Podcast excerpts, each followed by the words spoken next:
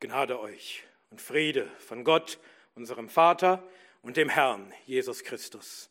Amen. Ich möchte heute predigen über einen Text aus dem ersten Brief des Paulus an die Korinther, Kapitel 15, die Verse 20 bis 27.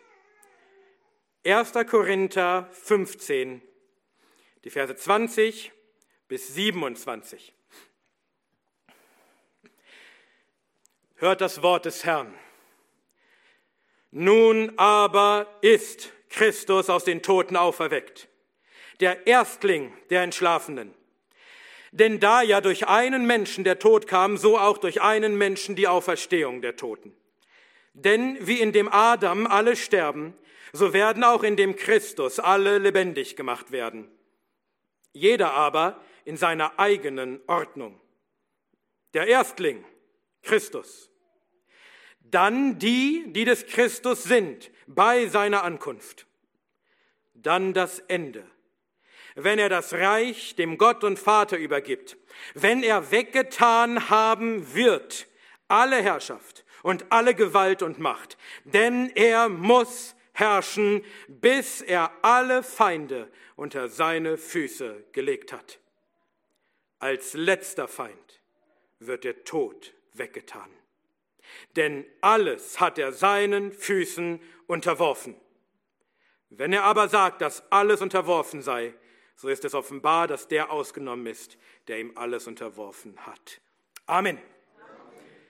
Herr, öffne unsere Augen, damit wir Wunder schauen aus deinem Gesetz. Amen. Amen. Nehmt gern Platz. Ich predige heute über das Ende der Welt. Und wir wollen drei Fragen klären. Erstens, was geschieht jetzt, heute, aktuell? Was geschieht jetzt und bis zum Ende der Welt? Zweitens, was geschieht unmittelbar vor dem Ende der Welt? Und drittens, was geschieht am Ende der Welt? Also was geschieht jetzt bis zum Ende der Welt? Was geschieht unmittelbar vor dem Ende der Welt? Und was geschieht am Ende der Welt? Und anders als viele Endzeitprediger, die kaum über irgendwas anderes predigen können, predigen wir nicht so häufig darüber. Aber wenn wir es tun, dann wollen wir es biblisch tun. Zur Abwechslung in unserem Land. Und wir wollen diese drei Fragen klären anhand unseres Predigtextes aus dem 15. Kapitel des ersten Briefs des Paulus an die Korinther. In diesem Kapitel spricht der Apostel Paulus über die Auferstehung der Toten. Und er gibt uns in unseren Versen gleichzeitig einen zeitlichen Ablauf für das Ende der Welt. Aber der Reihe nach, wir beginnen vorne bei Vers 20 und dort spricht Paulus zunächst über die Auferstehung der Toten. Und das ist der erste Punkt, die Auferstehung der Toten. Paulus schreibt in diesem 15. Kapitel des ersten Korintherbriefs über die Auferstehung der Toten und das war nötig, denn in der Gemeinde in Korinth gab es einige, die leugneten, dass es eine Auferstehung der Toten gebe. Paulus schreibt in Vers 12 unseres Kapitels, wie sagen einige unter euch, dass es keine Auferstehung der Toten gebe? Zu sagen, dass es keine Auferstehung der Toten gebe, ist extrem gefährlich. Wir befinden uns hier nicht mehr im Bereich einer falschen Lehre, wir befinden uns im Bereich der Irrlehre, die einen verdammt. Denn wenn du nicht glaubst, dass die Toten auferstehen, dann stellt das in Frage, ob du überhaupt ein Christ bist. Denn die Auferstehung der Toten ist ein essentieller Teil des Evangeliums. Deswegen beginnt Paulus dieses 15. Kapitel wie folgt. Ich tue euch aber kund, Brüder, das Evangelium, das ich euch verkündigt habe, das ihr auch angenommen habt, in dem ihr auch steht, durch das ihr auch errettet werdet, wenn ihr an dem Wort festhaltet, das ich euch verkündigt habe, es sei denn, dass ihr vergeblich geglaubt habt. 1. Korinther 15, 1 und 2. Hier ist eine Warnung des Paulus. Wenn ihr nicht am Evangelium festhaltet, dann werdet ihr nicht gerettet, dann habt ihr vergeblich geglaubt. Und was gehört zum Evangelium? Was muss man unbedingt glauben? Woran muss man festhalten, damit man gerettet wird und nicht vergeblich glaubt? Denn ich habe euch zuerst überliefert, was ich auch empfangen habe, dass Christus für unsere Sünden gestorben ist nach den Schriften und dass er begraben wurde und dass er auferweckt worden ist am dritten Tag nach den Schriften und dass er Käfers erschienen ist, dann den Zwölfen. 1. Korinther 15, 3 bis 5. Der Mindestinhalt des Evangeliums, das, was du mindestens glauben musst, um gerettet zu werden, ist dies.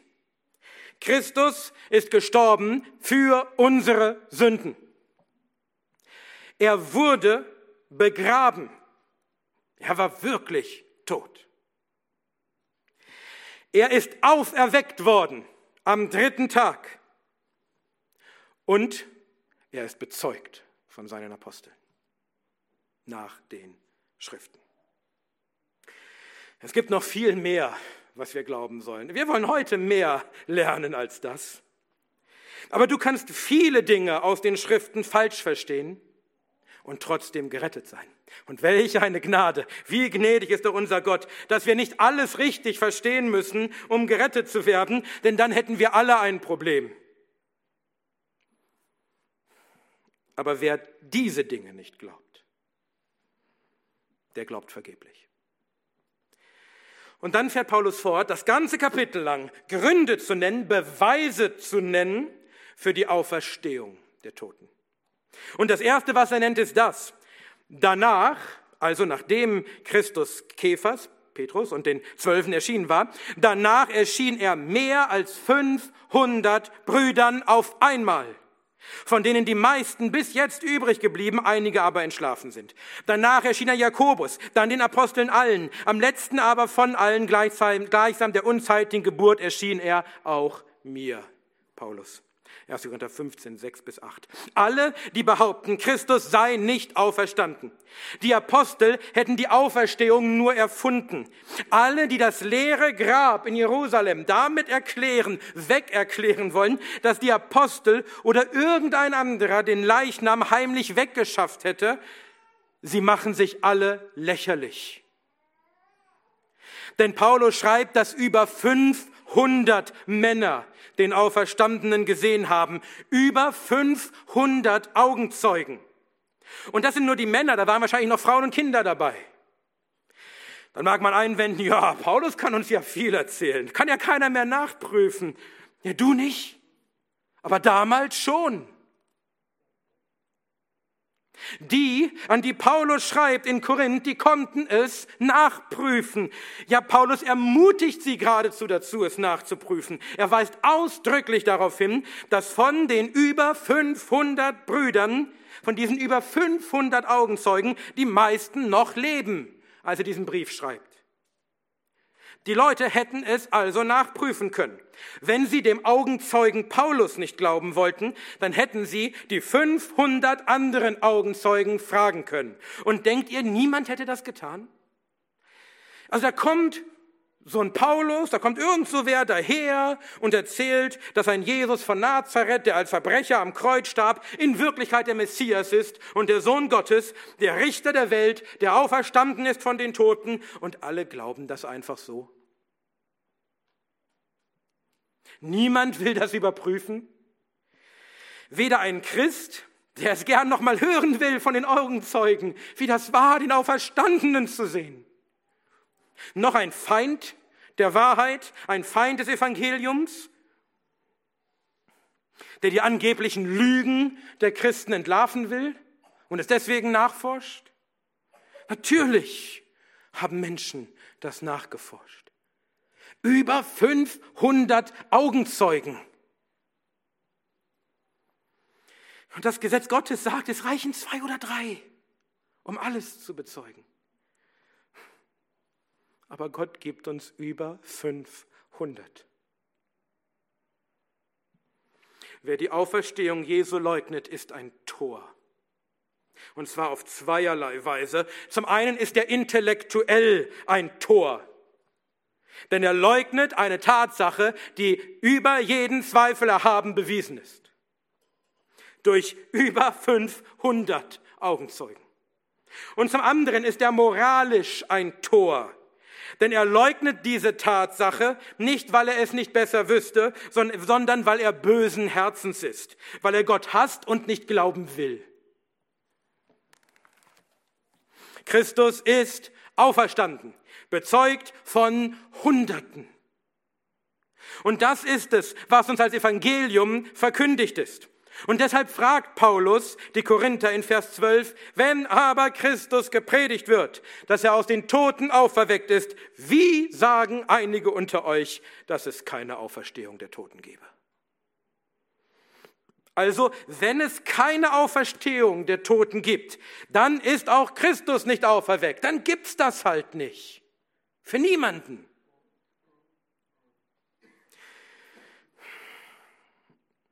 Aber dann ist auch die Predigt des Evangeliums, die Predigt, dass er auferweckt worden ist, dann ist das völlig vergeblich, inhaltsleer. Dann ist unser Glaube vergeblich. Wir glauben Dinge, die nie passiert sind. Ja, schlimmer noch, die Apostel sind falsche Zeugen Gottes. Sie sind Lügner. Sie verbreiten Lügen über Gott. Sie sagen, Gott hätte Christus auf den Toten auferweckt, obwohl er es nicht getan hat weil doch Tote nicht auferweckt werden. Auch heute benutzen viele das Argument, Tote werden nicht auferweckt, also kann auch Jesus nicht auferstanden sein. Paulus benutzt das Argument genau andersherum, weil Jesus auferstanden ist, weil das eine bewiesene Tatsache ist, ist das auch der Beweis dafür, dass es eine Auferstehung der Toten gibt. Wenn es nicht so wäre, dann wären wir Christen die elendsten von allen Menschen, denn wir glauben Lügen. Wir richten unser ganzes Leben aus an Lügen. Unser Glaube ist nichtig. Wir sind noch in unseren Sünden und alle, die in Christus entschlafen sind, die schon gestorben sind im Glauben an Christus, sie sind für immer verloren gegangen. Sie werden nicht mehr auferstehen. Es ist vorbei. Sie sind für immer weg. Wie stehen wir Christen dann als die Toren da, die ihr ganzes Leben lang auf Lügen gehofft haben? Denn wenn Christus nicht auferweckt ist, dann heißt das, dass er einfach nur ein Mensch war, der starb und tot war und tot blieb dann starb er nicht für unsere Sünden. Dann hat Gott sein Opfer nicht angenommen, wenn er ihn in der Erde verwesen ließ. Das alles schreibt Paulus in den Versen 13 bis 19 und jetzt kommen wir zu unserem Predigtext. Vers 20. Nun aber ist Christus aus den Toten auferweckt, der Erstling der Entschlafenen. Christus ist auferweckt aus den Toten. Das ist eine Tatsache. Da ist ein leeres Grab in Jerusalem. Das hatte Paulus in den Versen zuvor bewiesen. Christus ist auferweckt, die 500 Augenzeugen, sie sind nicht Opfer einer Massenpsychose, die Apostel, sie sind keine Lügenprediger, wir Christen sind keine naiven Trottel. Christus ist auferstanden, er ist wirklich auferstanden. Amen. Amen. Nicht wir sind die Toren, sondern die, welche die Tatsache der Auferstehung leugnen. Aber Christus ist nicht nur einfach auferweckt, es heißt, er ist der Erstling der Entschlafenen. Das heißt, er ist der Erste, der von den Toten auferstanden ist, aber nicht der Letzte. Die Erstlinge, die ersten Früchte der Ernte, die man Gott weihte, waren die Verheißung, dass auch der Rest der Ernte folgen wird. Dass Christus der Erstling ist, heißt, dass nach ihm noch die ganze Fülle der Ernte kommt. Die ganze Ernte wird eingeholt werden. Christus ist nur der Anfang. Viele Entschlafene werden ihm folgen und ebenfalls auferweckt werden. Warum? Vers 21 und 22. Denn da ja durch einen Menschen der Tod kam, so auch durch einen Menschen die Auferstehung der Toten. Denn wie in dem Adam alle sterben, so werden auch in dem Christus alle lebendig gemacht werden. Durch einen Menschen kam der Tod, nämlich durch Adam. Wir hatten das in den Predigten durch den Römerbrief intensiv studiert. Da schrieb Paulus in Römer 5, Vers 12 darum, so wie durch einen Menschen die Sünde in die Welt gekommen ist und durch die Sünde der Tod und der Tod zu allen Menschen durchgedrungen ist, weil sie alle gesündigt haben. Als Adam in Eden sündigte, da handelte er vor Gott als Haupt, als Repräsentant der ganzen Menschheit. Und deshalb wird seine Sünde uns allen, seinen Nachkommen, zugerechnet. Nicht die Sünde Evas, die Sünde Adams, weil er das Haupt war. Wir alle sündigten in Adam. Und durch Adams Sünde kam der Tod in die Welt als die gerechte und zuvor von Gott angekündigte Strafe für Sünde.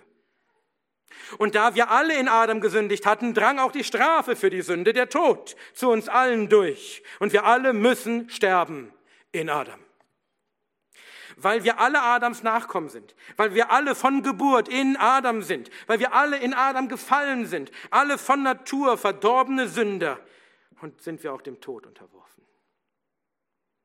Aber so wie durch einen Menschen der Tod kam, durch Adam, so auch durch einen Menschen die Auferstehung der Toten. Adam war der erste Mensch, das erste, das erste Haupt, der erste Repräsentant der Menschheit. Christus ist der zweite Mensch, das zweite Haupt, der zweite Repräsentant der Menschheit vor Gott.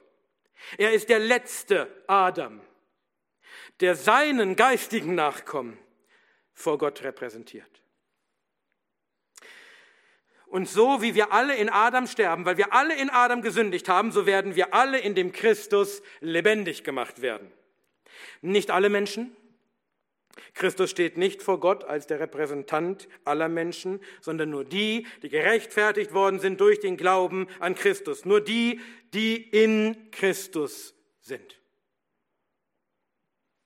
Und so wie uns die Sünde Adams zugerechnet wurde und wir deshalb dem Tod geweiht waren, so wird uns, die wir in Christus sind, die wir an ihn glauben, nun die Gerechtigkeit Christi zugerechnet. Und wir werden deshalb herrschen im Leben. Römer 5, Vers 17.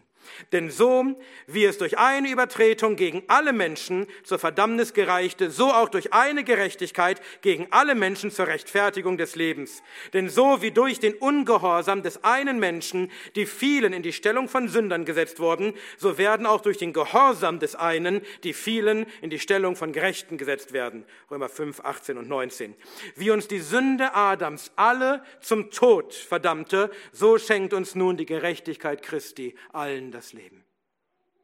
Denn indem Christus für unsere Sünden gestorben ist, als unser Stellvertreter, als unser Haupt hat er unsere Sünden und unsere Strafe weggenommen. Er hat Sühnung bewirkt für uns. Und indem er als unser Stellvertreter, als unser Haupt ein sündloses Leben geführt hat, im Gehorsam gegenüber Gott, hat er für uns Gerechtigkeit bewirkt. Und so wie die Sünde geherrscht hat im Tod, so herrscht nun die Gnade durch Gerechtigkeit zu ewigem Leben durch Jesus Christus, unseren Herrn. Römer 5, Vers 21. Denn er, der letzte Adam, ist ein lebendig machender Geist. 1. Korinther 15, Vers 45. Und auch wenn wir hier noch sterben müssen, wenn unser Leib noch stirbt, wenn er tot ist, der Sünde wegen, so wird doch der, der Christus aus den Toten auferweckt hat, auch unsere sterblichen Leiber lebendig machen. Römer 8, Verse 10 und 11. Wenn wir sterben, dann wird dieser sterbliche Leib ins Grab gelegt. Er verwest und kehrt zurück zum Staub, von dem er genommen ist. Aber unser Geist kehrt zurück zu dem, der ihn gegeben hat, zu, den, zu Gott in den Himmel. Aber das ist nicht der Endzustand. Die körperlose Existenz im Himmel ist nicht der Endzustand. Das heißt nicht, dass der Himmel nicht herrlich ist. Es ist herrlich, beim Herrn zu sein im Himmel. Aber der Himmel ist nicht der Endzustand. Der Himmel ist nicht unser Reiseziel. Wir sind dort nur auf der Durchreise. Denn so wie Christus auferstanden ist, so werden auch wir auferstehen. Unsere Seele wird in unseren Leib zurückkehren und unsere Leiber werden auferstehen. Aber nicht mehr unser alter Leib. sondern ein neuer, erlöster, verherrlichter Leib. Das ist unsere große Hoffnung, die große Hoffnung der ganzen Schöpfung. Nicht, dass wir körperlos im Himmel schweben, sondern die Hoffnung unserer leiblichen Auferstehung von den Toten. Die Hoffnung auf die Erlösung unseres Leibes. Römer 8, Vers 23. Denn wir Menschen sind gemacht als Geist und Leib. Und wenn unsere Leiber erlöst werden, dann wird auch die Schöpfung selbst erlöst werden, frei gemacht werden von der Knechtschaft des Verderbens. Römer 8, Vers 21. Diese Schöpfung wird sich nicht einfach in nichts auflösen, sie wird verwandelt werden, verherrlicht werden. Unser Geist wird nicht ewig im Himmel sein, sondern der Himmel wird auf die Erde kommen. Unser erlöster Geist wird in unserem erlösten Leib auf einer erlösten Erde leben und Gott wird bei uns wohnen, unser Gott. Und dieser neue, erlöste Leib wird völlig anders sein als dieser sterbliche Leib. Unser jetziger Leib ist wie ein Samenkorn. Man legt es in die Erde. Unser Leib geht in die Erde und stirbt. Aber man legt das Samenkorn in die Erde, damit es Frucht bringt. Und die Frucht ist nicht wie der Same. Sie ist anders als der Same. Sie ist nicht Same, sie ist Frucht. Paulus schreibt davon ein paar Verse weiter im ersten Korintherbrief. Der erste Mensch ist von der Erde, vom Staub. Der zweite Mensch vom Himmel. Wie der von Staub ist, so sind auch die, die von Staub sind. Und wie der himmlische, so sind auch die himmlischen. Und wie wir das Bild dessen von Staub getragen haben, so werden wir auch das Bild des himmlischen tragen. 1. Korinther 15, Verse 47 bis 49. Unsere erlösten Leiber werden nicht mehr von der Erde, vom Staub sein. Wie Adam, sondern vom Himmel, wie Christus. Wir werden himmlische Leiber haben. Das heißt nicht, dass dieser Leib immateriell wäre, dass er keine Form und keine Substanz hätte, dass wir mit ihm im Himmel schweben und auf den Wolken sitzen. Jesus hat nicht so einen Leib. Er hat das bewiesen nach seiner Auferstehung. Er kann essen und trinken. Das ist ein echter Leib. Wir haben nicht diese gnostische Vorstellung, dass alles Materielle, einschließlich unseres Körpers, böse wäre und wir uns davon lösen müssen, um zu einer höheren geistigen Existenzebene zu kommen. Das ist nicht biblisch. Diese Gedanken entstammen, entstammen dem Gnostizismus, dieser alten Irrlehre, gegen die schon die Apostel gekämpft haben. Das Materielle an sich ist gut, geschaffen von Gott. Es ist Teil von Gottes guter Schöpfung. Und wir sind gemacht als Wesen aus Geist und Leib. Und so sind wir sehr gut gemacht. Das Problem ist nicht das Materielle, das Problem ist die Sünde. Die Welt ist gefallen und unter den Fluch der Sünde und des Todes gekommen. Aber Christus ist gekommen, nicht um die Welt zu richten, nicht um die Welt zu verdammen, nicht um sie zu vernichten und sie aufzulösen ins Nichts, sondern um die Welt zu retten, um sie zu erlösen. Das Materielle muss nicht verdammt werden, es muss erlöst werden. Wenn Paulus also von himmlischen Leibern spricht, dann meint er nicht immaterielle Leiber, sondern Paulus erklärt, was er damit meint. Es hilft häufig, einfach ein bisschen weiterzulesen. Da heißt es, so ist auch die Auferstehung der Toten. Es wird gesät in Verwesung, es wird auferweckt in Unverweslichkeit. Es wird gesät in Unehre, es wird auferweckt in Herrlichkeit. Es wird gesät in Schwachheit, es wird auferweckt in Kraft. Es wird gesät ein natürlicher Leib, es wird auferweckt ein geistiger Leib. Wenn es einen natürlichen Leib gibt, so gibt es auch einen geistigen. 1. Korinther 15, 42 bis 44. Der himmlische oder geistige Leib, wie Paulus hier schreibt, ist trotzdem Leib. Sichtbarer, fühlbarer, tastbarer Leib. Aber es ist nicht mehr der natürliche Leib, den wir jetzt haben. Dieser Leib von der Erde, vom Staub. Er ist nicht mehr verweslich und unehrenhaft und schwach, sondern er ist unverweslich, herrlich, voller Kraft. Das macht das Geistige, das Himmlische aus. Das ist der Unterschied. Und das ist unsere Hoffnung, wenn wir an unsere Entschlafenen denken. Wenn wir unseren eigenen Körper sehen, mit all seinen Sünden und Schwachheiten und seinem Verfall und seinen Krankheiten, das ist unsere Hoffnung, wenn wir selbst im Sterben liegen.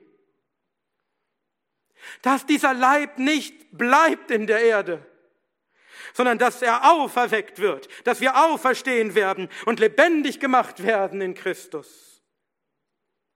Wann wird das geschehen? Wann kommt die Auferstehung der Toten? Vers 23, jeder aber in seiner eigenen Ordnung. Der Erstling Christus, dann die, die des Christus sind bei seiner Ankunft. Es gibt eine festgelegte göttliche Ordnung der Auferstehung. Jeder wird in seiner eigenen Ordnung auferstehen. Eigentlich in seiner eigenen Abteilung. Das ist ein Begriff aus der Militärsprache. Wir sind Krieger des Herrn. Wir sind die Schlachtreihen Gottes, des Allmächtigen. Und wir werden auferstehen mit unserer Abteilung. Wie viele Abteilungen gibt es bei der Auferstehung? Zwei. Der Erstling Christus dann die, die des Christus sind. Das sind die beiden Abteilungen, in denen die Auferstehung erfolgt. Die erste Abteilung, relativ klein, nur Christus. Dafür umso herrlicher. Er allein ist in dieser ersten Abteilung, der Erstling. Diese Abteilung ist bereits auferstanden. Christus ist auferstanden als Erstling, als erste Abteilung, als erster in der Ordnung der Auferstehung. Die zweite Abteilung ist wesentlich größer. Sie umfasst alle, die des Christus sind. Alle Christen. Uns alle. Die wir gerechtfertigt worden sind durch den Glauben an Christus, gewaschen sind, erkauft sind durch sein Blut, die wir seinen Geist empfangen haben. Wir alle sind Teil dieser zweiten Abteilung der Auferstehung. Und wann wird diese zweite Abteilung auferstehen? Wann werden die in Christus Entschlafenen auferweckt aus den Toten? Vers 23, bei seiner Ankunft. Wenn Christus wiederkommt, bei seiner Ankunft, beim, beim Adventus Domini, bei seiner Parousia, in dem Augenblick, in dem er erscheint, bei seiner Ankunft, nicht kurz davor, nicht kurz danach, bei seiner Ankunft werden wir auferstehen. Deswegen rufen wir, komm, Herr Jesus, weil wir uns danach sehen, auferweckt zu werden und mit verherrlichten Augen unseren Herrn zu sehen. Aber Paulus bleibt hier nicht stehen, er schreibt noch mehr. Er gibt uns noch einen tieferen Einblick in das, was am Ende der Zeit passieren wird. Und wir werden gleich verstehen, warum er das in diesem Zusammenhang der Auferstehung tut. Der zweite Punkt, das Ende der Welt. Jesus ist also auferstanden, der Erstling der Entschlafenen. Als nächstes werden alle, die in Christus sind, auferstehen. Wann wird das sein? Bei seiner Ankunft. Und was genau geschieht dann? Was genau geschieht bei seiner Ankunft? Vers 24. Dann das Ende.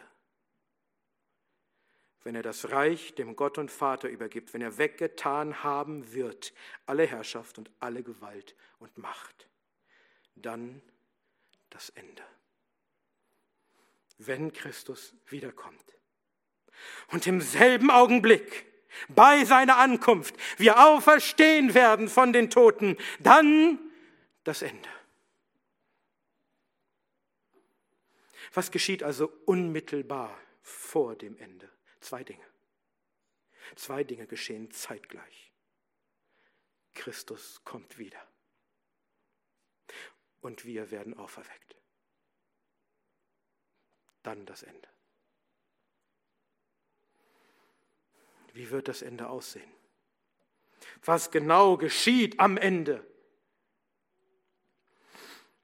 Dann das Ende, wenn er das Reich dem Gott und Vater übergibt. Wenn Christus kommt und uns auferweckt aus den Toten, dann wird er das Reich dem Gott und Vater übergeben und das ist das Ende. Die Geschichte endet, wenn Christus das Reich übergibt. Zunächst müssen wir verstehen, dass das bedeutet, dass Christus jetzt das Reich hat wenn er es bei seiner Ankunft dem Vater übergibt, dann ist klar, dass er es jetzt vor seiner Ankunft haben muss. Sonst könnte er es bei seiner Ankunft nicht übergeben. Christus hat jetzt das Reich. Er hat jetzt die Königsherrschaft. Ihm ist jetzt gegeben alle Macht im Himmel und auf Erden. Wann ist das geschehen? Wann hat Christus das Reich empfangen? Nun, es ging damit los, dass er seinen Dienst hier auf der Erde begann. Über den Anfang seines Dienstes heißt es, von da an begann Jesus zu predigen und zu sagen, tut Buße, denn das Reich der Himmel ist nahe gekommen. Nahe. Nicht in 2000 plus Jahren, nahe. Matthäus 4, Vers 17. Und später sagt er sogar, wenn ich aber durch den Finger Gottes die Dämonen austreibe, so ist also das Reich Gottes zu euch gekommen. Lukas 11, Vers 20. Es ist schon da. Zu Christi Zeit. Und als er von den Pharisäern gefragt wurde, wann kommt das Reich Gottes, antwortete er ihnen und sprach, das Reich Gottes kommt nicht so, dass es man es beobachten könnte, noch wird man sagen, ah, sie hier oder dort, denn siehe, das Reich Gottes ist mitten unter euch. Lukas 17, Verse 20 und 21. Das Reich Gottes war bereits unter ihnen. Damals, vor 2000 Jahren, Christus stand in ihrer Mitte und hatte das Reich gebracht. Und sie konnten es nicht erkennen. Christus hat das Reich gebracht. Er hat es eingeleitet. Das Reich kam mit ihm und seinem Dienst. Aber wann hat Christus das Reich empfangen? Wann hat Gott ihm die Königsherrschaft übertragen? Wann wurde Christus eingesetzt als König? Denn das war ja nicht auf der Zeit hier, auf seiner, bei seiner Zeit hier auf Erden. Wir lesen davon im Psalm 2. Dort heißt es, habe ich doch meinen König eingesetzt auf Zion, meinem heiligen Berg. Vom Beschluss will ich erzählen, der Herr hat zu mir gesprochen, du bist mein Sohn, heute habe ich dich gezeugt. Fordere von mir, und ich will dir die Nationen zum Erbteil geben und die Enden der Erde zum Besitztum. Mit eisernem Zepter wirst du sie zerschmettern, wie ein Töpfergefäß sie zerschmeißen. Psalm 2, 6 bis 9. Wann ist das geschehen? Wann wurde er eingesetzt? als König mit Macht über alle Völker. Im Neuen Testament finden wir die unfehlbare apostolische Auslegung dieser Stelle. Der Apostel Paulus predigt inspiriert vom Heiligen Geist. Und wir verkündigen euch die gute Botschaft von der an die, von der an die Väter ergangenen Verheißung, dass Gott diese uns ihren Kindern erfüllt hat, indem er Jesus auferweckte wie er auch in dem zweiten Psalm geschrieben hat, du bist mein Sohn, heute habe ich dich gezeugt, dass er ihn aber aus den Toten auferweckt hat und so weiter. Apostelgeschichte 13, Verse 32 bis 34. Wann hat Gott seinen Gesalbten, seinen Christus also eingesetzt als König? Als er ihn aus den Toten auferweckt hat. Da hat er ihn eingesetzt gezeugt als Sohn in Kraft und Herrlichkeit. Die Auferstehung Jesu ist seine Einsetzung als König. Und wann hat er die Herrschaft offiziell angetreten? Also wann hat er sich auf den Thron gesetzt und die Regierungsgeschäfte offiziell übernommen als neuer König? Die Auferstehung war seine Krönung. Und wann war der Antritt seiner Herrschaft? Bei seiner Himmelfahrt. Wir lesen davon im Psalm 24. Da heißt es, erhebt ihr Tore eurer Häupter und erhebt euch ewige Pforten, damit der König der Herrlichkeit einziehe. Wer ist dieser König der Herrlichkeit? Der Herr, stark und mächtig, der Herr, mächtig im Kampf. Erhebt ihr Tore eurer Häupter und erhebt euch ewige Pforten, damit der König der Herrlichkeit einziehe. Wer ist der, dieser König der Herrlichkeit? Der Herr der Heerscharen. Er ist der König der Herrlichkeit. Psalm 24, 7 bis 10. Die himmlischen Tore, diese ewigen Pforten, die verschlossen waren seit Ewigkeit, weil niemand auf den heiligen Berg kommen durfte zu Gott. Diese ewigen Pforten, sie öffnen sich so weit sie nur können für den siegreichen König der Herrlichkeit, der bewiesen hat, dass er mächtig war im Kampf, damit er einziehe und seinen Platz einnehme als der rechtmäßige König der Herrlichkeit. Daniel hatte diesen erhebenden Moment schon hunderte Jahre zuvor in einer Vision gesehen. Er schreibt, ich schaute in Gesichten der Nacht und siehe, mit den Wolken des Himmels kam einer wie eines Menschensohn, und er kam zu dem Alten an Tagen und wurde vor ihn gebracht, und ihm wurde Herrschaft und Herrlichkeit und Königtum gegeben, und alle Völker, Völkerschaften und Sprachen dienten ihm. Seine Herrschaft ist eine ewige Herrschaft, die nicht vergehen wird, und sein Königtum ein solches, das nie zerstört werden wird. Daniel 7, 3 und 14. Als Christus auf dem Berg vor den Augen seiner staunenden Apostel in den Himmel gehoben wurde und aufgenommen wurde von den Wolken. Da kam er mit den Wolken des Himmels zu Gott, dem Vater. Der Sohn des Menschen kam zu dem Alten an Tagen, um das Königtum über alle Völker und Völkerschaften und Sprachen zu empfangen. Ein ewiges, unzerstörbares Königtum wie es ein Prediger formuliert, wenn es in Psalm 2, den wir gerade gelesen haben, wenn es in Psalm 2 heißt, fordere von mir und ich will dir die Nationen zum Erbteil geben und die Enden der Erde zum Besitztum, meint ihr, Christus hätte vergessen zu fragen? Meint ihr, er hätte vergessen zu fordern, als er kam zu seinem Vater in den Himmel? Nein, als er zum Vater kam bei seiner Himmelfahrt, als er kam in den Wolken, da hat er das Reich eingefordert. Und er hat die Königsherrschaft bekommen über alle Nationen und Völker. Er hat sich auf den Thron gesetzt zur Rechten Gottes des Vaters. Und nun herrscht er als König über die ganze Erde. Die ganze Erde, die Enden der Erde sind sein Besitztum geworden.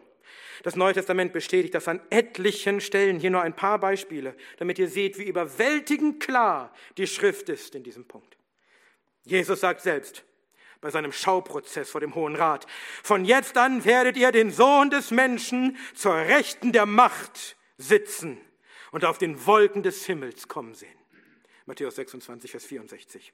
Der Apostel Petrus sagt bei seiner Pfingstpredigt über Christus, nicht David ist in den Himmel aufgefahren, er sagt aber selbst, der Herr sprach zu meinem Herrn, setze dich zu meiner Rechten, bis ich deine Feinde hinlege als Schemel deiner Füße. Das ganze Haus Israel wisse nun zuverlässig, dass Gott ihn sowohl zum Herrn als auch zum Christus gemacht hat, diesen Jesus, den ihr gekreuzigt habt. Apostelgeschichte 2, 34, 36. Später schreibt Petrus, durch die Auferstehung Jesu Christi, der in den Himmel gegangen zur Rechten Gottes ist, in, in dem Engel und Gewalten und Mächte ihm unterworfen sind.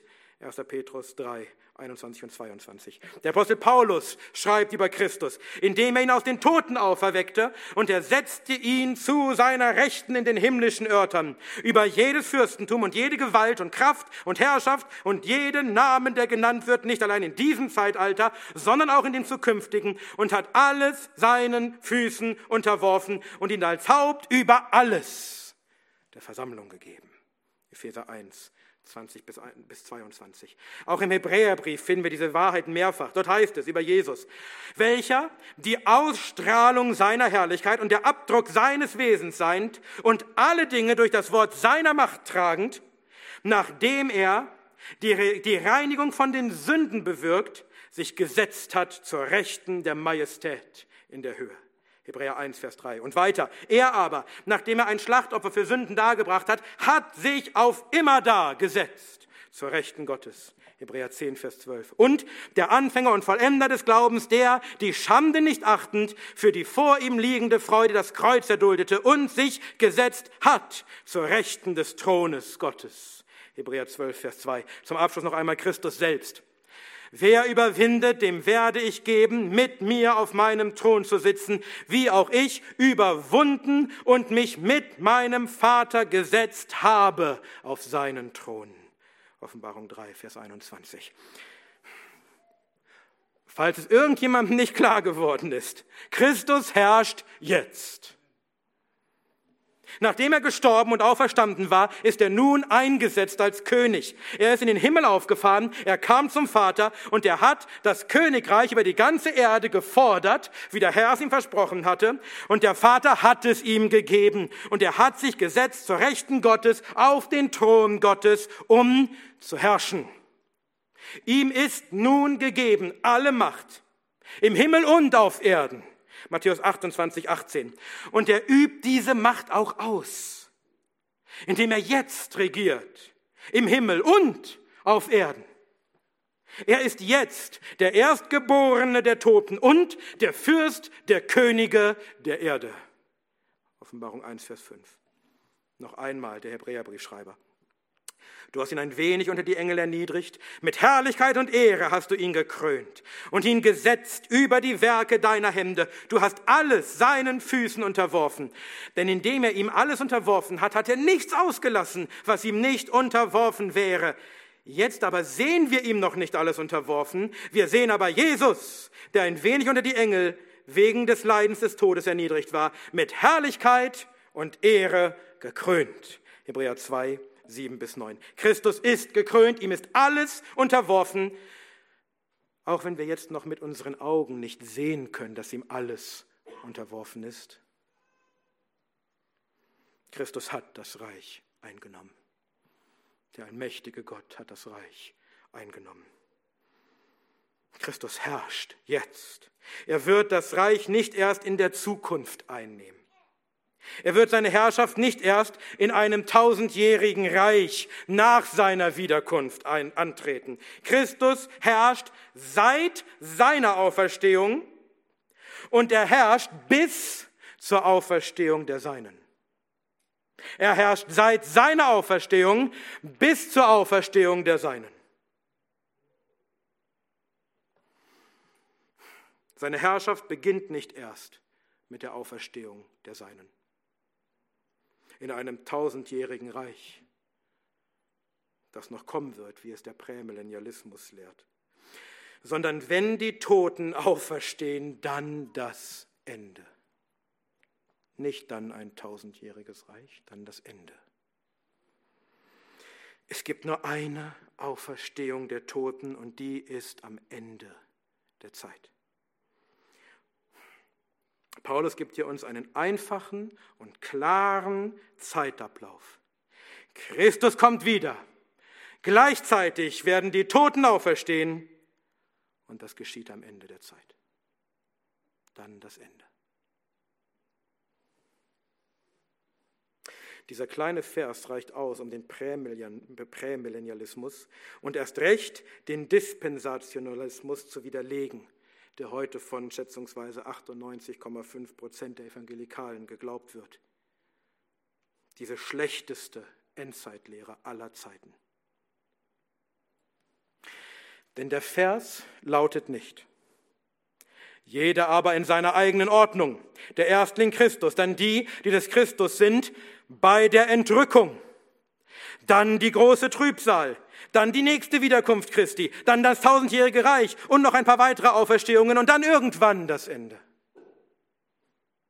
Wenn der Dispensationalismus wahr ist, hat Paulus die Info nicht erhalten. So viel zu meiner kleinen Polemik gegen den Dispensationalismus. Christus herrscht jetzt. Sein Reich ist jetzt. Das Millennium ist jetzt. Und wenn Christus wiederkommt, wird er das Reich dem Vater übergeben. Er wird es nicht erst an sich nehmen, er wird es ihm übergeben. Denn wenn Christus wiederkommt, wenn Christus wiederkommt, wird er seine Aufgabe als König erfüllt haben. Deswegen kann er dann das Reich dem Vater übergeben, weil er seine Aufgabe als König erfüllt haben wird. Er wird vollendet haben, wozu Gott ihn als König eingesetzt und ihm das Reich gegeben hat. Und weil seine Aufgabe erfüllt ist, kann er das Reich dem Vater zurückgeben. Vers 24.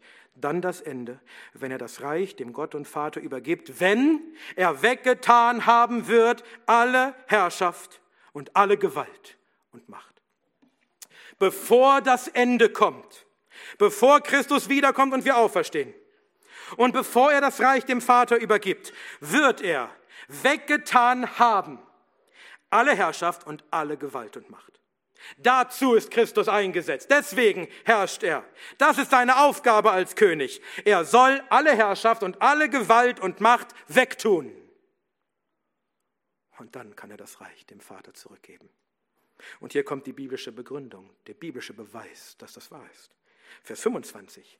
Denn er muss herrschen, bis er alle Feinde unter seine Füße gelegt hat. Dieser Vers ist ein leicht abgeändertes Zitat aus Psalm 110, dem sogenannten Dixit Dominus. Der Herr sprach. Dort heißt es, der Herr sprach zu meinem Herrn, setze dich zu meiner Rechten, bis ich deine Feinde hinlege als Schemel für deine Füße. Psalm 110, Vers 1. Diesen Vers bezeichnet Pastor Jeff Durbin gerne als Gottes Lieblingsvers weil es keinen anderen Vers des Alten Testaments gibt, der im Neuen Testament so oft zitiert wird wie dieser Vers, nämlich 21 Mal. Und kein Wunder, denn kaum ein anderer Vers verherrlicht den Sohn so sehr und seine Herrschaft wie dieser. Was der Psalm sagt, ist geschehen.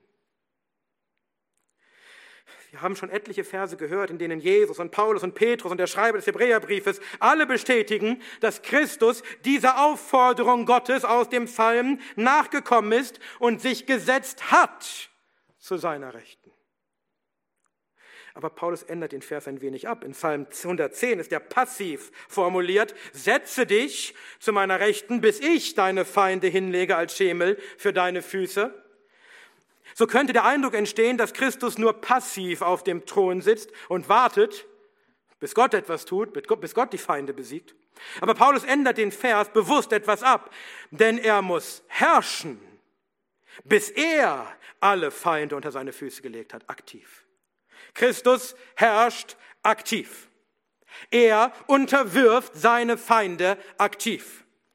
Falls vorhin ein Prämillennialist einwenden wollte, dass Christus zwar auf dem Thron sitzt, aber dort nichts tut, sondern es sich da einfach bequem macht und wartet, bis Gott irgendwas tut, der wird hier enttäuscht. Paulus macht klar, dass Christus selbst aktiv herrscht. Das Sitzen auf dem Thron zur Rechten Gottes ist gleichbedeutend mit Herrschen. Wer sitzt auf dem Thron? Der König. Und was tut der König? Er herrscht.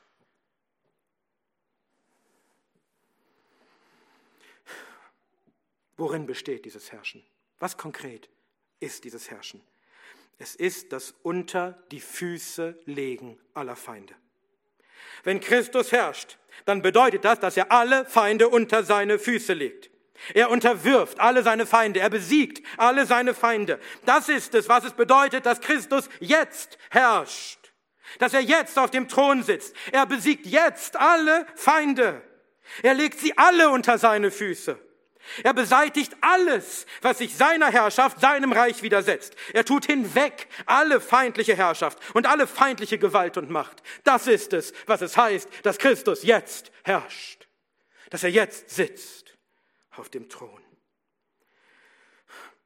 Denn das ist seine Aufgabe. Dazu hat der Vater ihm das Reich gegeben und das tut er jetzt.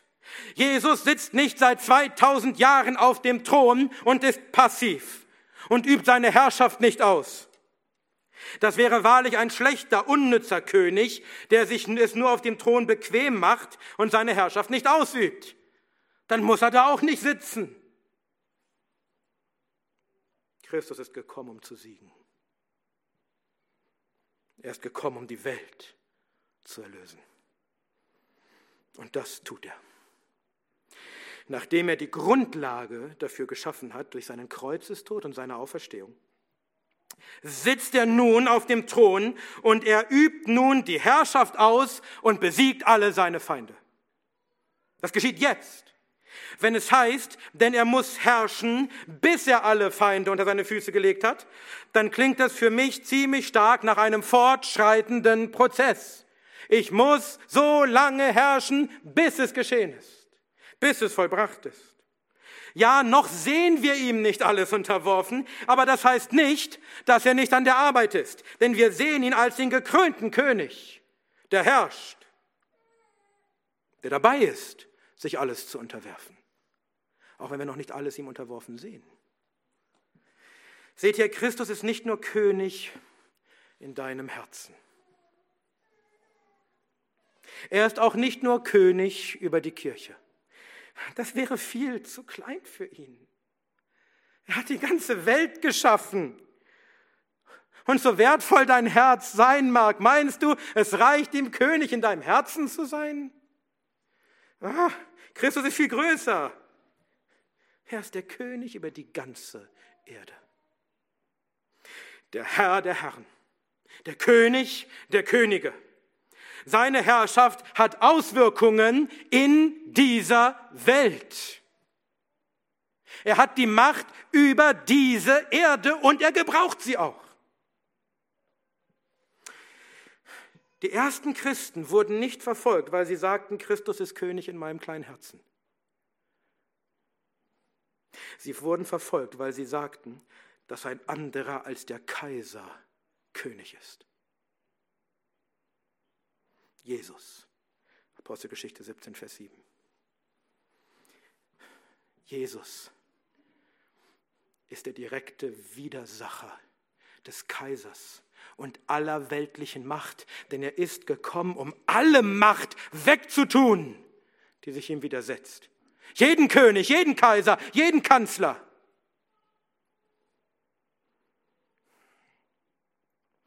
Wie es Abraham Kuyper formulierte.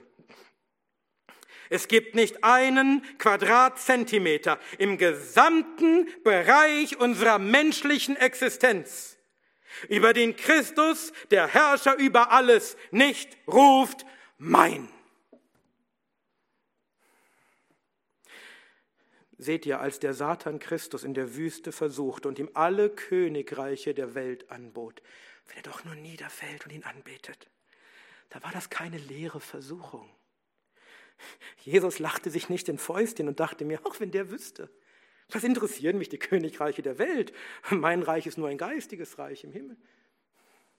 Mein Reich ist nur in den, den Herzen der Menschen. Nein, die Versuchung war echt, sie war raffiniert. Der Satan wusste, weshalb Christus gekommen war. Er war gekommen, um alle Königreiche der Welt einzunehmen. Deswegen war die Versuchung kraftvoll. Denn das war es, was Christus wollte. Die Herrschaft über alle Königreiche, über die ganze Erde. Und der Satan bietet sie ihm an und sagt, du kannst die haben jetzt. Ohne Leiden, ohne Sterben. Ich gebe sie dir jetzt. Das ist es doch, was du willst. Dafür bist du doch gekommen. Versteht ihr, wie verlockend diese Versuchung war?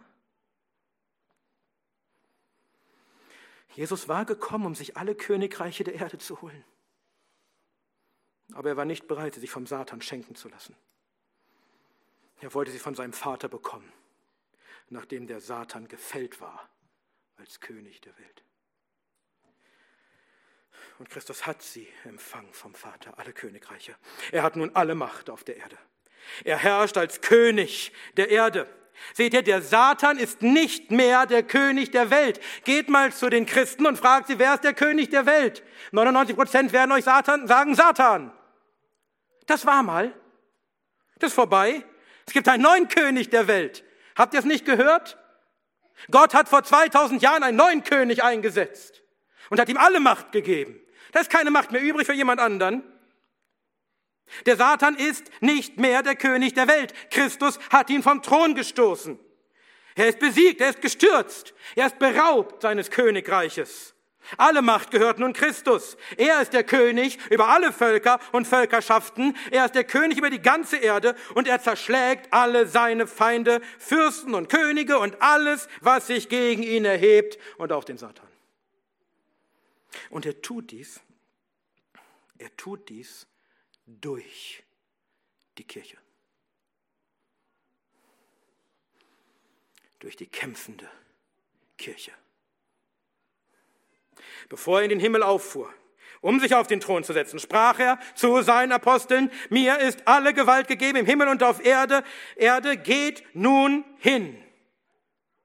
Darum geht nun hin und macht alle Nationen zu Jüngern und tauft sie auf den Namen des Vaters und des Sohnes und des Heiligen Geistes und lehrt sie alles zu bewahren, was ich euch geboten habe. Und siehe, ich bin bei euch alle Tage bis zur Vollendung des Zeitalters. Matthäus 28, Verse 18 bis 20. Christus sagt ihnen, ich bin jetzt eingesetzt als König, ich habe jetzt alle Macht und nun geht hin und holt mir, was mir gehört. Alle Völker gehören mir, alle Nationen, alle Königreiche, geht hin und holt sie mir. Christus siegt durch seine Gemeinde. nicht trotz seiner Gemeinde. Die meisten Christen denken, oh, die Gemeinde wird, wird verlieren. Christus siegt durch seine Gemeinde. Wir sind die Schlachtreihen Gottes. Wir sind seine Abteilungen. Wir sind die Krieger, die Herolde der Königsherrschaft Christi. Wir sind gesandt, hinzugehen zu allen Menschen und ihnen zu verkündigen, das Evangelium des Reiches. Ihnen zu sagen, da gibt es jetzt einen neuen König und er ist auch König über dich. Und wir sollen sie dem Reich hinzufügen, indem wir sie taufen.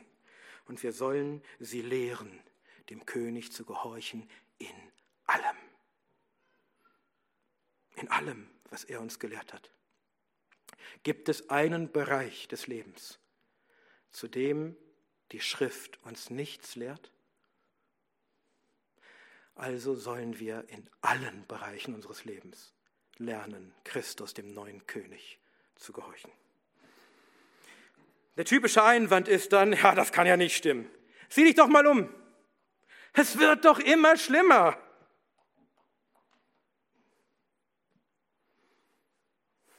Ja, zurzeit wird in der westlichen Welt alles immer schlimmer. Aber es wird deshalb schlimmer, weil die Kirche geschlafen hat, weil sie nicht ihren Auftrag erfüllt hat. Weil wir nicht mehr getan haben, was Christus uns aufgetragen hat, weil wir nicht gekämpft haben für die Ausbreitung seines Reiches und seiner Königsherrschaft. Und daran ist nicht zuletzt auch eine schlechte Endzeitlehre schuld. Daran ist nicht zuletzt, sage ich doch nochmal, der impotente Dispensationalismus schuld, der seit 150 Jahren den Christen die Hoffnung und die Kraft nimmt. Wenn du glaubst, dass sowieso alles den Bach runtergeht, dass alles nur noch schlimmer und schlimmer wird und wir alle verlieren werden und wir hoffen nur noch, dass Christus uns doch bald entrücken möge und wir endlich weg sind von dieser Erde, dann wird es dir schwerfallen, hoffnungsvoll für den Herrn zu arbeiten auf dieser Erde. Dann wird es dir schwerfallen, wenn du denkst, ich, ich werde schon nicht mehr sterben, ich werde schon äh, entrückt, wahrscheinlich am Dienstag. Wird es dir schwerfallen zu arbeiten für die Generation und Generationen, die vielleicht noch kommen, für deine Kinder und Kindeskinder. Und nur so kann man arbeiten für das Reich. Wenn man nicht nur schaut, was man morgen erreichen kann, sondern was man in den nächsten 100 oder 1000 Jahren erreichen kann. Wir brauchen wieder eine hoffnungsvolle biblische Endzeitlehre. Nicht den Blödsinn, den sich Darby ausgedacht hat und den 1800 Jahre kein Christ in der Bibel gefunden hat. Und plötzlich glauben es alle. Wir brauchen die Lehre, die die großen Männer vor uns hatten. Diese hoffnungsvolle Lehre von den, von den letzten Tagen. Schau doch mal, was geschehen ist, seit Jesus das Königtum empfangen hat. Seit dem Antritt seiner Herrschaft als König. Was ist passiert? Vor 2000 Jahren, als, König seine, als er seine Königsherrschaft antrat, da waren da elf verwirrte Männer, die meisten von ihnen Fischer, auf irgendeinem Berg, auf irgend, in irgendeinem völlig unbedeutenden Flecken des römischen Reiches.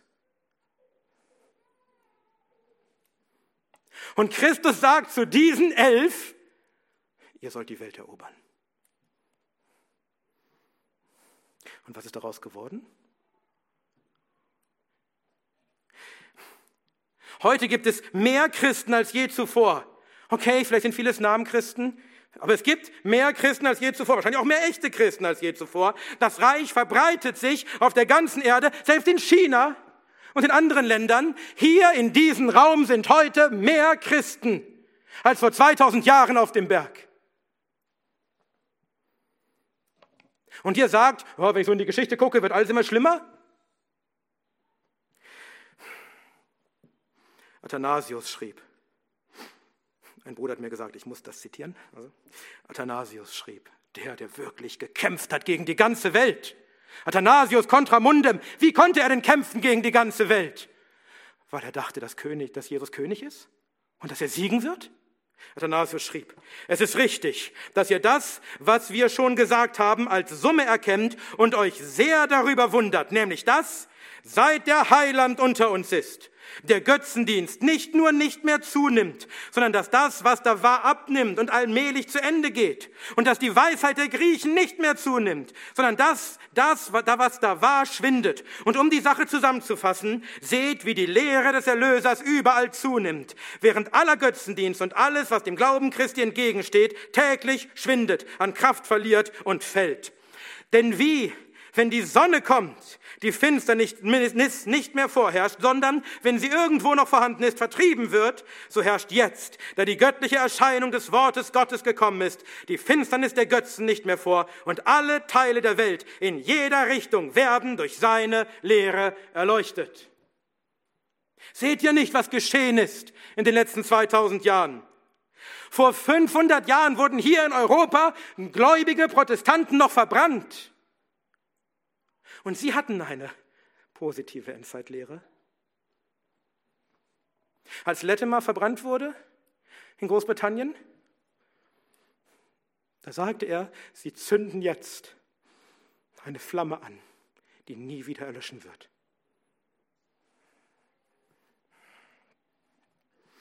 Und heute sitzen wir in unserem Sofa vor dem Fernseher mit einem kühlen Getränk in der Hand und sagen, ach, es wird alles immer schlimmer und das Ende kommt.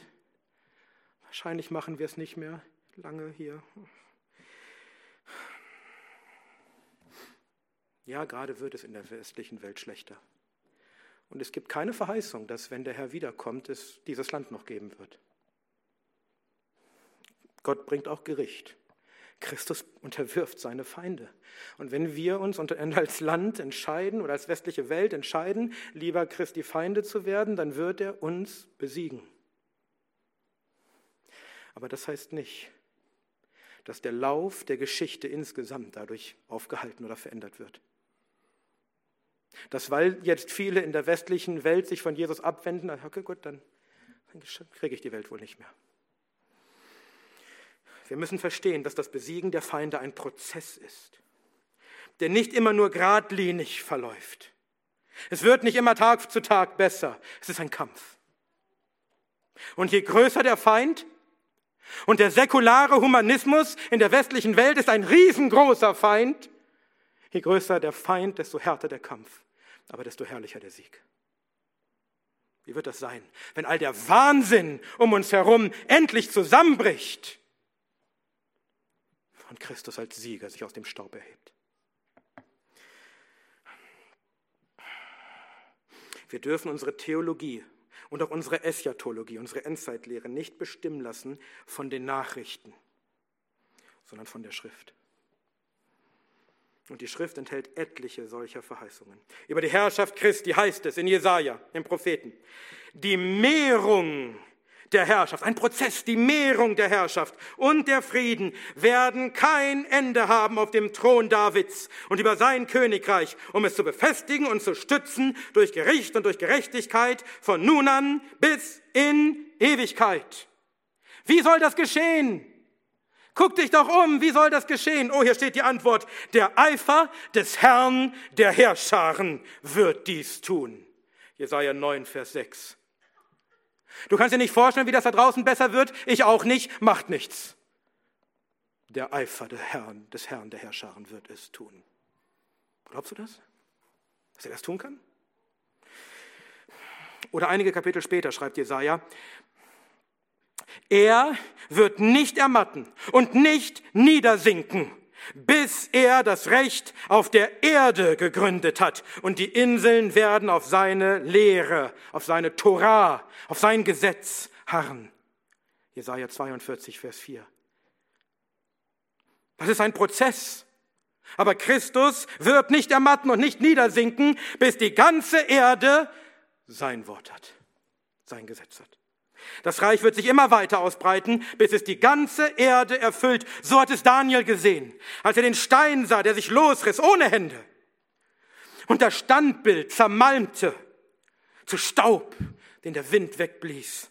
Und dieser Stein, wie er wurde, zu einem großen Berg, der die ganze Erde füllte. Daniel 2, 34 und 35. Und Daniel gibt uns selbst die Deutung. Und in den Tagen dieser Könige wird der Gott des Himmels ein Königreich aufrichten, das in Ewigkeit nicht zerstört und dessen Herrschaft keinem anderen Volk überlassen werden wird. Es wird alle jene Königreiche zermalmen und vernichten. Alle Gewalt, alle Geherrschaft, alle Macht, selbst aber in Ewigkeit bestehen.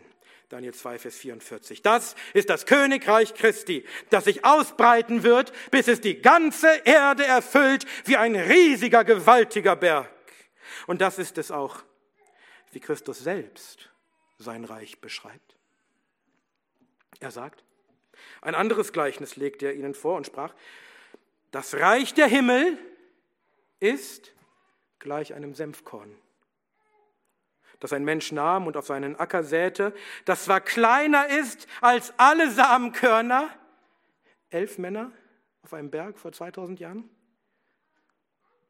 Aber wenn es gewachsen ist, ist es größer als die Kräuter und wird ein Baum, sodass die Vögel des Himmels kommen und sich niederlassen in seinen Zweigen. Ein anderes Gleichnis redet er eh zu ihnen. Das Reich der Himmel ist gleich einem Sauerteig, den eine Frau nahm und unter drei Maß Mehl mengte, bis es ganz durchsäuert war. Nicht bis es halb durchsäuert war, bis es ganz durchsäuert war. Matthäus 13, 31 bis 33. Das Reich wird sich immer weiter ausbreiten, bis alle Feinde besiegt sind, zum Schemel gemacht sind für seine Füße. Was hier so, so schreibt es auch Jesaja. Man wird weder Böses tun noch Verderben anrichten auf meinem ganzen heiligen Berg. Denn die Erde wird voll Erkenntnis des Herrn sein. Wie voll? Was heißt voll? Wie die Wasser den Meeresgrund bedecken. Jesaja 11, Vers 9. Wie viele Stellen des Meeresgrundes, denkst du, sind nicht von Wasser bedeckt? Wir müssen diese Bilder schon ernst nehmen. So wird die Erkenntnis des Herrn die ganze Erde erfüllen. Das muss nicht heißen, dass jeder einzelne Mensch Erkenntnis des Herrn hat. Es wird keinen Ort geben, wo nicht die Erkenntnis des Herrn die Erde erfüllt hat. Als Christus kam und das Reich einläutete, da hat er den Satan gebunden. Der Stärkere kam, um den Starken zu binden. Der Satan ist nicht mehr der König der Welt. Christus ist der König. Es mögen noch viele dem Satan anhängen, aber er hat keine Macht mehr, er ist gestürzt vom Thron. Der Satan ist gestürzt, er ist gebunden. Oh, er geht noch umher wie ein brüllender Löwe und sucht, wen er verschlingen kann. Aber er ist jetzt ein Löwe, er ist nicht mehr der König. Er ist gebunden. Er kann nicht mehr tun, was er zuvor, vor Christi, Christi Ankunft, tun konnte, nämlich alle Völker zu verführen. Bevor Christus kam, wo war da die Erkenntnis des Herrn? In dem kleinen Israel? Alle Völker waren verführt vom Satan. Niemand glaubte an den Gott des Himmels und der Erde. Aber Christus, aber der Christus hat den Satan gebunden. Er kann nicht mehr die Völker verführen. In Christi Reich ist er gebunden und sein Haus wird beraubt. Die Erde, die ihm gehörte, wird beraubt. Menschen werden aus seiner Macht und seiner Verführung geraubt durch die Verkündigung des Evangeliums. Matthäus 12, 28 und 29. Und wir werden ihn, die Kirche Christi, wird den Satan weiter ausrauben.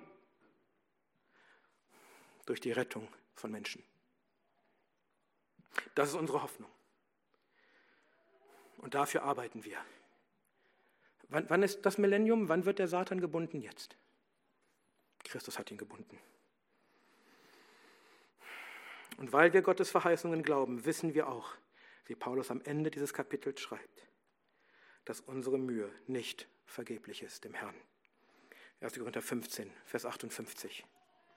Unsere Mühe hier auf der Erde wird Erfolg haben. Hier auf der Erde wird nicht vergeblich sein, hier auf der Erde. Wir werden auch Lohn bekommen im Himmel. Aber unsere Mühe hier auf der Erde wird nicht vergeblich sein. Und Christus wird so lange herrschen, bis er das Ziel seiner Herrschaft erreicht hat. Bis er alle Feinde besiegt hat. Wann wird das sein? Das führt uns zum letzten Vers. Wann wird Christus sich alles unterworfen haben? Vers 26 und 27. Als letzter Feind wird der Tod weggetan. Denn alles hat er seinen Füßen unterworfen. Wenn er aber sagt, dass alles unterworfen sei, so ist es offenbar, dass der ausgenommen ist, der ihm alles unterworfen hat. Gott hat alles den Füßen Christi unterworfen. Auch das ist ein Zitat aus den Psalmen, nämlich aus Psalm 8, Vers 7, wo es heißt, du hast ihn zum Herrscher gemacht über die Werke deiner Hände, über alles. Alles hast du unter seine Füße gestellt. Alles, alle Feinde, alle Herrschaft und alle Gewalt und alle Macht und auch den Tod. Nur nicht Gott selbst. Denn wenn Gott ihm alles unterworfen hat, dann ist klar, dass Gott so groß und mächtig ist, dass er nicht selbst unterworfen sein kann. Aber davon abgesehen ist alles Christi Füßen unterworfen, auch der Tod. Und jetzt verstehen wir auch, warum Paulus in dieser Abhandlung über die Auferstehung, über die Königsherrschaft Christi spricht. Weil der Tod auch ein Feind Christi ist, ein Feind des Reiches, ein Feind seiner Königsherrschaft der besiegt werden muss, der unter die Füße getreten werden muss. Denn Christus muss herrschen, bis er alle Feinde unter seine Füße gelegt hat, auch den letzten Feind, den Tod. Auch den Tod muss Christus besiegen. Er hat ihn schon besiegt. Er selbst, als er auferstanden ist von den Toten, hatte den Tod besiegt. Aber immer noch herrscht der Tod über uns und über die Schöpfung. Aber Christus wird ihn völlig besiegen. Wenn er kommt und wir auferstehen, dann wird der Tod endgültig besiegt sein. Unsere Leiber werden dem Tod entrissen werden. Er wird seine Macht verlieren und auch die Schöpfung wird frei gemacht sein von der Knechtschaft des Todes. Wie Paulus ein paar Verse später schreibt, wenn aber dieses Verwesliche Unverweslichkeit anziehen und diese sterbliche Unsterblichkeit anziehen wird, wenn unsere Leiber auferstehen, dann wird das Wort erfüllt werden, das geschrieben steht, verschlungen ist der Tod in sie. Wo ist, o oh Tod, dein Sieg? Wo ist, o oh Tod, dein Stachel? 1. Korinther 15, 54 und 55. Aber lasst uns noch auf die zeitliche Reihenfolge achten. Als letzter Feind wird der Tod weggetan. Auch hier wieder ein Problem für die dispensationalistische Verwirrung, denn nach ihrer Endzeitlehre ist der Tod der erste Feind, der besiegt wird. Denn als erstes kommt die Auferstehung derer, die in Christus sind, und danach gibt es noch viele Feinde zu besiegen, und der Tod wird noch lange herrschen. Aber Paulus schreibt, als letzter Feind wird der Tod weggetan. Das heißt, bevor der Tod besiegt wird, müssen zuerst alle anderen Feinde besiegt worden sein. Zuerst muss Christus alle Herrschaft und alle Gewalt und Macht weggetan haben. Und dann wird der Tod weggetan als letzter verbliebener Feind. Wann wird der letzte Feind weggetan? Wann wird der Tod besiegt? Haben wir doch gehört.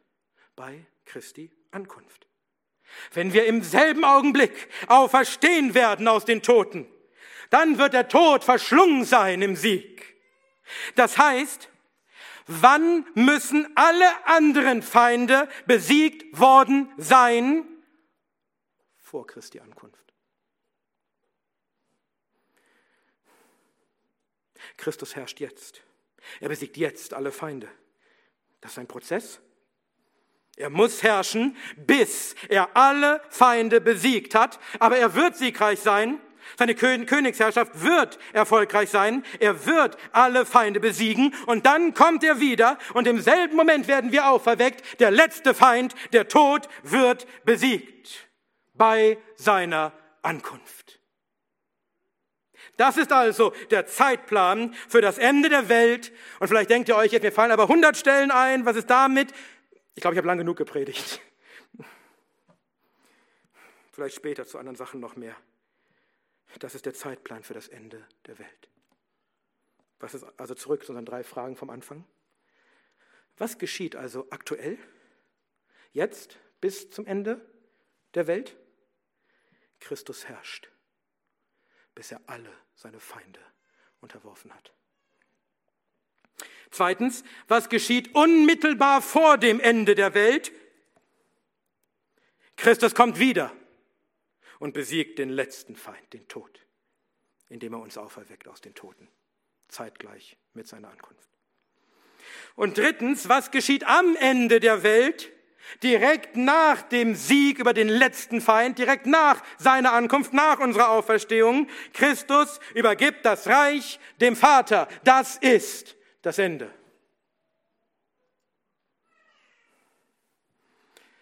Wenn Christus alle Feinde besiegt haben wird, wenn er auch den Tod, diesen letzten Feind, besiegt haben wird, dann wird er wieder zum Vater kommen, zum Alten an Tagen, und er wird sagen, hier, Vater, hast du das Reich zurück. Du hast mir die Herrschaft über die Welt gegeben, damit ich die Welt erlöse. Und siehe, ich habe es getan. Ich war gehorsam. Ich habe getan, was du mir aufgetragen hast. Ich habe gut geherrscht. Ich habe meinen Auftrag als König erfüllt. Siehe, ich habe alle Feinde besiegt. Und mein Volk, die du mir gegeben hast, habe ich gerettet. Hier ist die erlöste Welt. Meine Aufgabe als König ist erfüllt. Hier hast du das Reich zurück. Hier ist die gerettete Welt. Vater, jetzt kannst du kommen und auf dieser Erde wohnen bei den Deinen. Dann wird Christus alles erfüllt haben, wozu er kam. Er hat die Erde erlöst von der Sünde und dem Tod. Er hat alle Feinde weggetan. Er hat alles wiederhergestellt. Alles, was verloren war durch den Sündenfall. Er hat das Paradies zurückgebracht. Und dann wird Gott der Vater das Reich wieder von seinem Sohn nehmen, damit geschehen wird, was Paulus schreibt in Vers 28. Dann wird Gott alles in allem sein. Welch herrliches Ende. Gepriesen sei der König, der da kommt im Namen des Herrn. In dem Namen Gottes, des Vaters, des Sohnes und des Heiligen Geistes. Amen.